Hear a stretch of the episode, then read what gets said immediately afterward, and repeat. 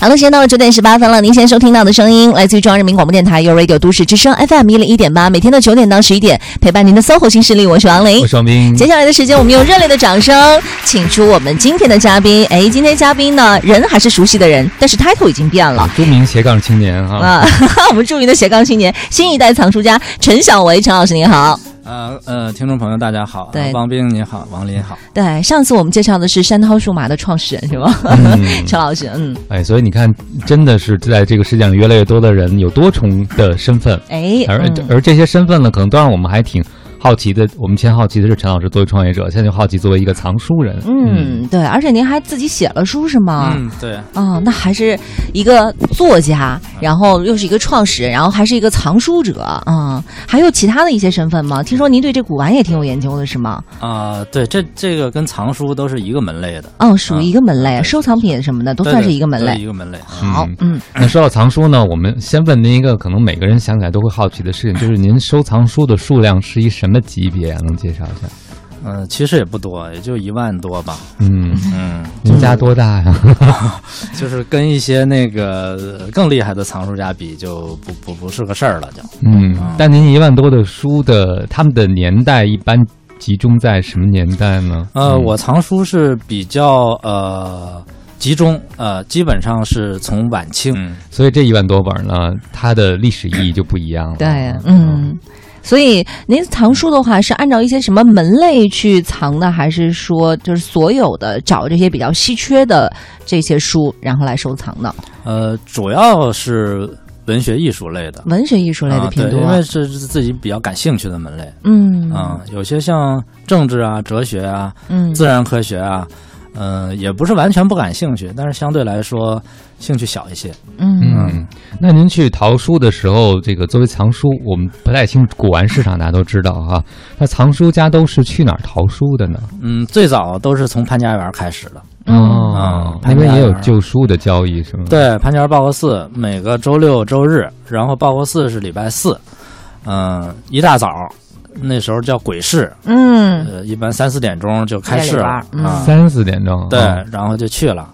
呃，那能然看得后清楚带带着手电筒，哦。对，一群人带着手电筒啊在那带儿着手电早上三四点钟，啊，有人有人戴的是那种像矿工似的啊哦头头灯啊，嗯戴头灯，嗯，那个能腾出手来，嗯嗯然后背一大双肩背，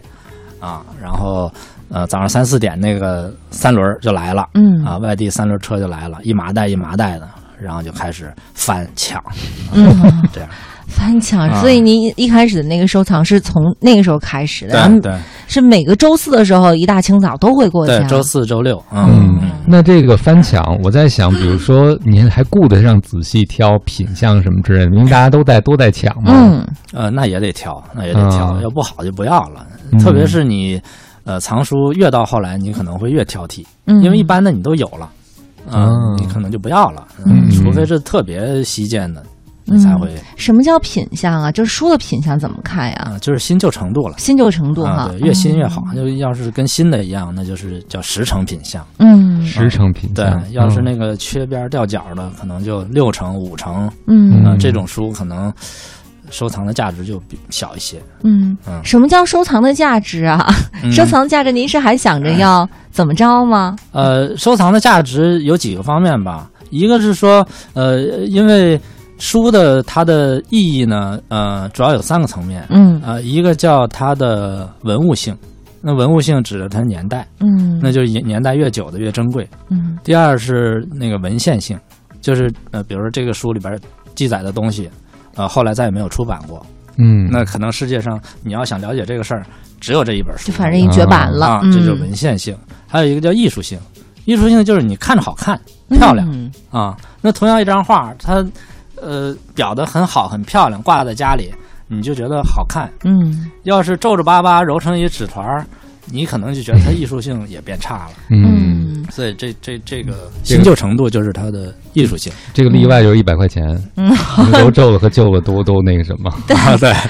呃，我我我其实，在想，因为我这次回到家的时候，我去翻我以前的有些书信的嘛，我看都已经就都泛黄了，那嗯纸张上面甚甚至有一些东西嗯都已经嗯缺边少角的了。嗯我想问一下，那您家里面那个藏书是什么样？是柜子还是有特殊的一些装置啊在里面呃呃？就是书柜，就是但书柜是啊最好有玻璃门儿嗯啊，因为北京灰比较大，嗯你要是没有玻璃门的话，很快就一层灰，嗯，没法收拾。那以前的那一些，就是您说还有一些晚清的那样的一些书吗？嗯，它你都保证保存的特别完好吗？怎么保存呢？嗯，也有保存的不好的， 但是你基本上能做到，就是你买来是什么 样，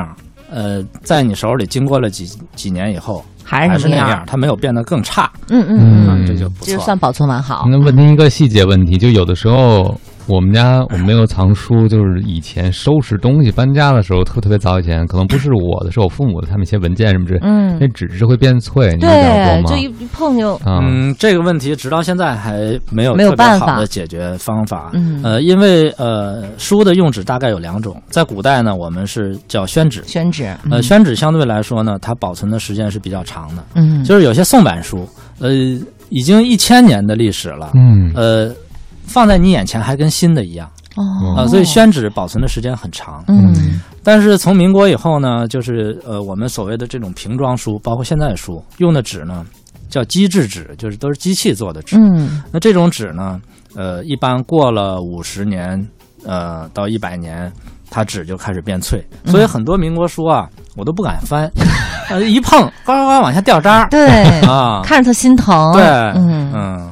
哎，这个可能是个难题啊，但是就像您刚才讲到了，这个五十一百年之后，嗯这个书还能崭新的，嗯那就证明是不是这个买书的人就没翻过呢？ 所以没看书的朋友等于都在积累文 物。对啊，对啊还有这个书的真假，你要怎么样去鉴定它呢？你看着跟新书似的，你就不担心吗？呃，真假主要是靠经验了靠经验啊。对，因为嗯你呃，如果做收藏的话，不交点学费是不可能的嗯啊，都是经过了交学费，然后自己看书，然后跟这个行里比较呃你的前辈交流。然后他们会传授一些经验给你，嗯慢慢你自己就也有经验了。嗯，但是您刚才讲到这个书的文物价值的几个方嗯面啊，哎，特别说到有些书，因为它时间久远，纸质变脆就没有办法翻了。因为我感觉书的一个欣赏方式就是翻阅，嗯所以我想问一下，对于藏书的朋友们，他最大的满足是什么呢？就是嗯他他放到柜子里，然后每天看看看看两眼书籍什么，或者是封面。呃，其实呃很多书的内容呢，呃，因为它后来都再版过，包括也有新书，嗯你并不需要从它那个原版的著作中去获得内容。嗯那你更多的呢，呃，你也会翻一翻，但是呢，呃，更多的呢是保存一个文物。嗯嗯，我觉得主要是这个。嗯嗯，啊，所以其实古籍更多的也就像文物的收藏是类似的，对吧有点类似嗯不是嗯为了简单的翻译，因为很多对古籍都被再版过了。对对对对，对就是对如果你想要去看内容的话，其对实可以用其他的对对方对式对，对，甚所以至我在经网上常都能嗯搜索到。对，所以我经常都是买一本书以后，然后再买一本新书。嗯，呃，那个旧书呢，我就呃看看它的版本情况啊，嗯呃研究一下它的纸张啊，呃，它当时的那个呃版权页呀、哦然后它跟现在的大概有没有什么太大的差别啊？嗯，那真正要阅读内容，可能我会再到京东去买一本真新书来嗯看。对广告咱就不用打了。说到这个收藏书，收藏不同东西的人都能说到自己的理由，就为什么会收藏呢？书对您来讲，为什么是一个您这么愿意去收藏、赏鉴的一个东西呢？嗯、我觉得收藏其实是一个天性，嗯，嗯嗯、就是爱收藏的人啊。他从小就喜欢攒东西，呃，哦大家可能都有这个体会。比囤如说积小时候爱攒邮票的，嗯啊，可能长大了他就攒点别的，攒点钱币，不管收藏什么吧，他他总要藏点东西。嗯那么从小对这个呃收藏没有兴趣的人，呃，长大了以后一般也不会收藏，这是一种，我觉得是一种天性。另外一个呢，收藏它是一个圆梦，就是比如说你小的时候读过一些书，呃，你现在找不到了啊、那个那个年代的感觉。实际上呢，你想呃重新买回来你小时候看到的那些书，实际上是寻梦，呃，寻回你少年时候的那种感觉。呃，拿到那本书的那种感觉，然后你当时呃十几岁的时候读书的时候那个情境，就嗯一下子都回来了。就它又是一个载体，是你回忆的一个载体。嗯嗯对，就跟那些呃，我们说广场舞大妈呀，比如说嗯爱唱那个五六十年代的歌，嗯其实是一个道理，因为那是他们青春的记忆青春。的记忆。对嗯。嗯，所以一本书也是一张穿越时光的，像船票一样，对嗯不对对呀、对所以陈老师有一万个记忆啊， 好多。嗯而且那么多任意门是吧？是的。 各位好，欢迎回来！您正在收听的这个声音依然来自 SOHO 新势力 Radio 都市之声 FM 一零一点八，我双斌。我是王琳，此刻陪伴我们坐在直播间的嘉宾依然是我们新一代藏书家陈小维，陈老师，陈老师您好。听众朋友，大家好。欢迎陈老师。那陈老师，您刚才讲到了，您那么早起来去淘书啊，但是你入门是自己凑过去的吗？还是有人带您？您是怎么走上藏书这条路的呢？呃，一个偶然的机会，那时候我在六铺炕上班，嗯，然后我们那个单位门口呢有一家小书店，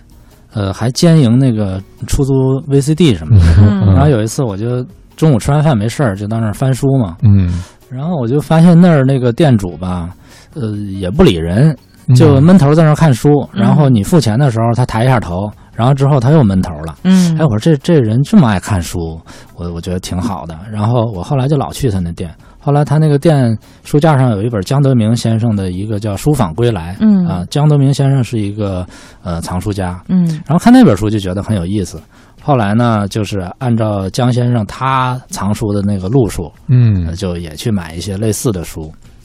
然后后来，呃，在买书的过程中还认识了那个店主，在潘家园碰上他了、啊啊。，原来哦他也他也是一去个挑书的啊，他也是个哦藏书的，而且现在还变成很好的朋友。嗯这样走上这条路，嗯那那本书里，因为我估计很多朋友，包括我们都没有看过啊。您说的这个套路和路数是什么呢？能简单介绍一呃，下？就是江先生收藏的书呢，就是所谓的新文学，呃，嗯就是从五四运动一直到一九四九这个阶段的那个文学类的书。然后，因为我自自己从小对文学啊这方面也比较感兴趣，然后就然后又看那些书封面设计的很漂亮，嗯那时候我是一个设计师，啊就觉得啊哎，这封面设计很漂亮，比现在的书好像有味道，嗯，然后就对那些书很感兴趣，就这样就开始买买那些书。嗯，所所以您一开始的时候，一个是按照这个年代的这个线去走，另外一个就是看颜值，看这书的颜值，嗯对对对对哦啊，你说的太对了，颜值这个词 儿很准确。也看也是个颜控。呃，但是一个这个文艺青年，还走上了我们之前聊过的那个嗯那个互跟互联网相关的创对业之路呀啊，，是啊还挺厉害的嗯。但是您觉得，比如说藏书这件事情，一开始是您兴趣爱好是吧？嗯后来是对越来越一发不可收了，对吗？对对对对对，因为藏书跟读书一样，嗯、打个比方来说，你就像踏入了一片雷区一样，嗯呃，你引爆了一颗地雷以后，嗯就连锁引爆很多很多地雷。嗯，就是你，你这个兴趣点一旦展开，呃，嗯，它就会这个砰砰砰呃砰砰砰，砰砰的就蔓延开去了，嗯嗯这样一个感觉。能能举个呃就是您剁手的例子吗？就比如说，呃，我第一次在潘家园捡漏呢，是买了一本沈从文先生的一个很有名的书，叫《湘行散记》。嗯嗯呃，当时就是用很便宜的价钱就买到了，呃，远远低于市场价，因为那天下雨，那个小贩儿啊，他他一看他着怕急怕雨把淋书给淋了，嗯赶紧收摊儿，手忙脚乱的，嗯，然后就就趁乱就 就就很便宜就买你这到趁火了。打劫 呀，陈老师啊！然后你可能你买到沈从文这本书以后，沈从文一共出版过七十多本著作，嗯你就会想，哎，我能不能把这七十多本著作都给他买到？啊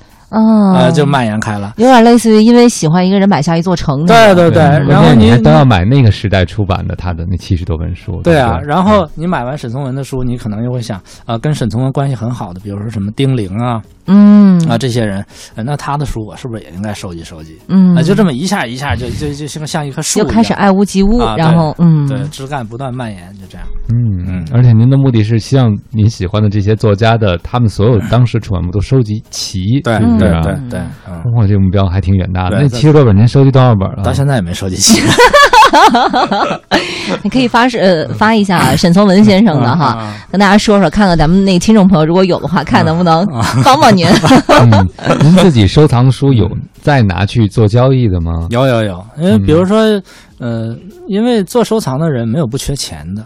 啊，就是哦可能都不缺小钱，但是都缺大钱，嗯因嗯，为就越是看东西越贵，是吗？对啊，就是说你买了一千块钱的东西，你可能想买一万块钱的东西，嗯你有一万块钱的东西，你想买十万块钱的东西，嗯那么有的时候你你的财力不足怎么办呢？嗯哼你就可能把自己以前一些，比如说你买重复的，或者有一些呃看走眼的，嗯或者有一些呃觉得对你的这个呃专题收藏来说，呃不是特别呃靠近的这种书，嗯就给它处理书掉。为什么会买重复 呢？有的时候觉得哎呦这挺便宜的，您买了吧。